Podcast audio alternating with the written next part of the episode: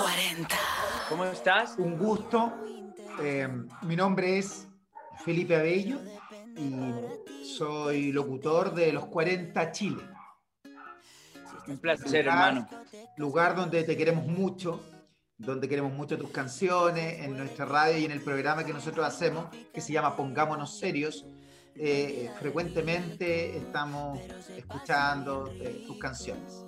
Así que, Muchas gracias, hermano, por este tiempo que me dedicas. Muchas gracias. sí, así Con que muchas muchas felicitaciones. pronto. Un gracias. gusto.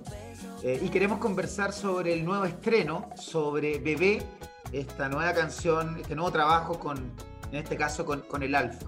¿Qué nos puedes contar, Camilo? Bueno, el Alfa es un artista que yo vengo siguiendo hace mucho tiempo y con quien quería colaborar desde, desde hace ya varios meses. Nos habíamos encontrado en, en varios premios, siempre con la ilusión de hacer algo juntos en un futuro. Algún día hacemos algo, algún día hacemos algo, algún día hacemos algo. Y justo estaba yo escribiendo una canción un día con la guitarra con un par de amigos y vi y la canción empezó a hacerse como una bachata lentamente, solita.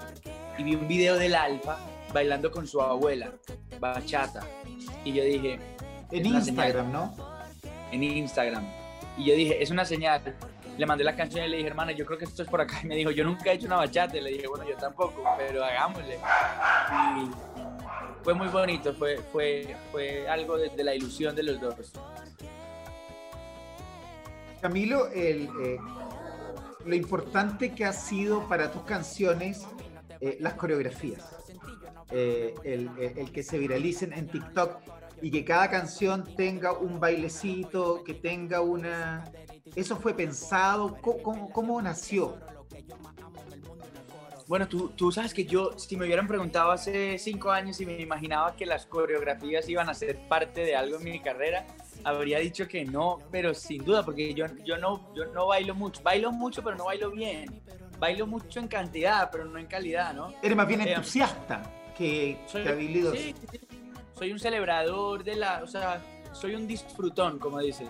Y me encanta y me bailo mis canciones a mi manera y demás, pero coreografía fue algo que nació desde la, desde la carcajada al lado de mi esposa que le encantan las coreografías y desde el disfrute de una plataforma como TikTok que nos, nos hizo como tomarme, eh, tomarnos mucho menos en serio las redes sociales. Sí, qué importante eso, de darle una- la, la importancia que realmente tiene como entretención. Y TikTok es eso, es eso. Eh, ahora en, en cuarentena, en- con, con la pandemia, ¿cómo, cómo ha sido tu, tu trabajo? ¿Cómo lo ha- has resuelto esto de no poder hacer show, eh, tener que ocupar la- las redes, como, como decíamos? Eh, ¿Cómo ha sido ese- ese- est- estos tiempos? Bueno, al principio fue confuso porque teníamos otros planes y otras cosas. 2020 yo creo que nadie, pues, o sea, nadie lo visualizó como fue.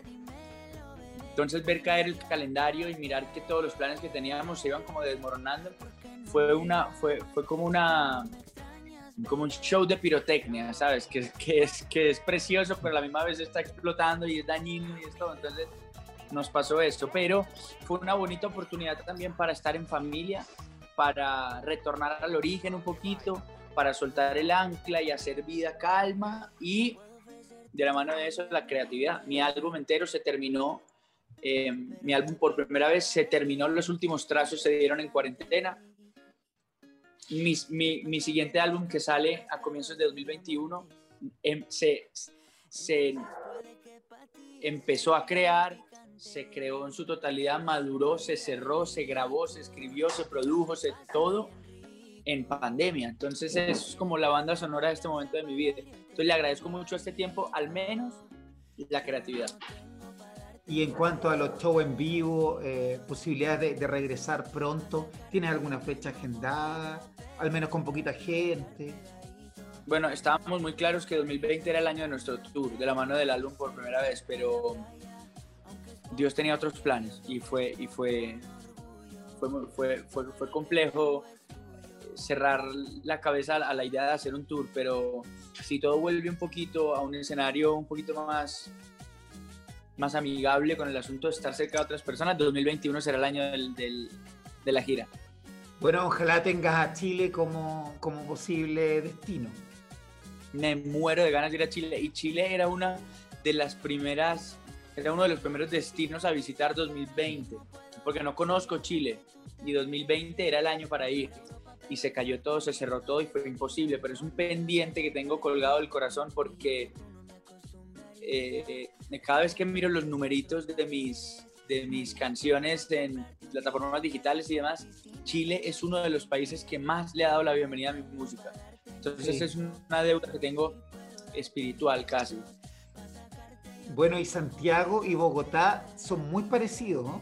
Clima, tienen muchas similitudes, Santiago y, Bogotá. Ya lo, ya lo sabrás cuando, cuando vengas.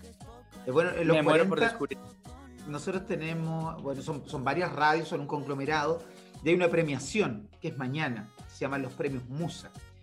Eh, distintas categorías, artista internacional, y bueno, y tú estás, nominado en varias categorías, Camilo, también, eso es mañana, los premios Musa. Por lo mismo, porque ahí tienes mucha gente que, que te escucha, que, que, descarga tu música. Aparte, creo que Chile es uno de los países como del mundo en proporción que más escucha Spotify.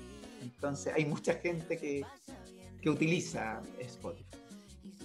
Qué bonito esto. Sigo con la, con la, con la ilusión en el corazón de ir pronto a, a, traducir toda esa conexión que ha sido como desde la distancia en, en, en, una comunión humana, real, mirarnos a la cara y poder cantarnos a la cara. Si te quería hacer una pregunta un poco más reflexiva, ya finalizando la, entrevista en relación con tu carrera, con tu propuesta, que yo he sentido así desde la distancia, eh, que tiene una, clara propuesta eh, de sencillez, de, austeridad, eh, distinta de repente a, otras propuestas más actuales, que son, no, no encontrando las malas, ¿ah? Pero que son como más demostrar quizás lujo, demostrar un estilo de vida. y, y, tú en tu caso, tú te has esmerado en mostrarte eh, tu propuesta natural, eh, más, conectada con, emociones más, sencillas. No sé si, si me entiendes. Sí, 100%. Y, y, me parece bonito que lo percibas de esa manera. En mi caso me pasa que, mira, yo, yo soy fan de la, soy un fanático y un admirador y un disfrutador de la honestidad y la celebro donde sea que la vea. Entonces, yo, yo aunque parezca que no soy de mostrar mis lo, que tengo y mis lujos, al contrario, mi vida entera y mi carrera entera es demostrar y demostrar a la gente los lujos que tengo, pero los lujos que tengo son otros. Mi esposa, mi guitarra, mi creatividad, mi familia, la calma de, la manera de, tener una carrera que te represente y que te guste, la relación que tengo con la gente en la calle, la manera en la que mis canciones son banda sonora de situaciones específicas de la vida de millones de personas esos son mis lujos y yo los muestro a diestra y siniestra, pero, pero sí puedo jactarme de decir que no, no me disfrazo de nada y trato de que mi carrera sea un reflejo honesto de lo que es mi vida real. Y, y en cuanto a tu, a tu look, que también es, tu, tu, apariencia también es, muy diferente a, a, otros artistas, a otros colegas tuyos. ¿Qué te puedo decir? ¿cómo, cómo, cómo nació eso?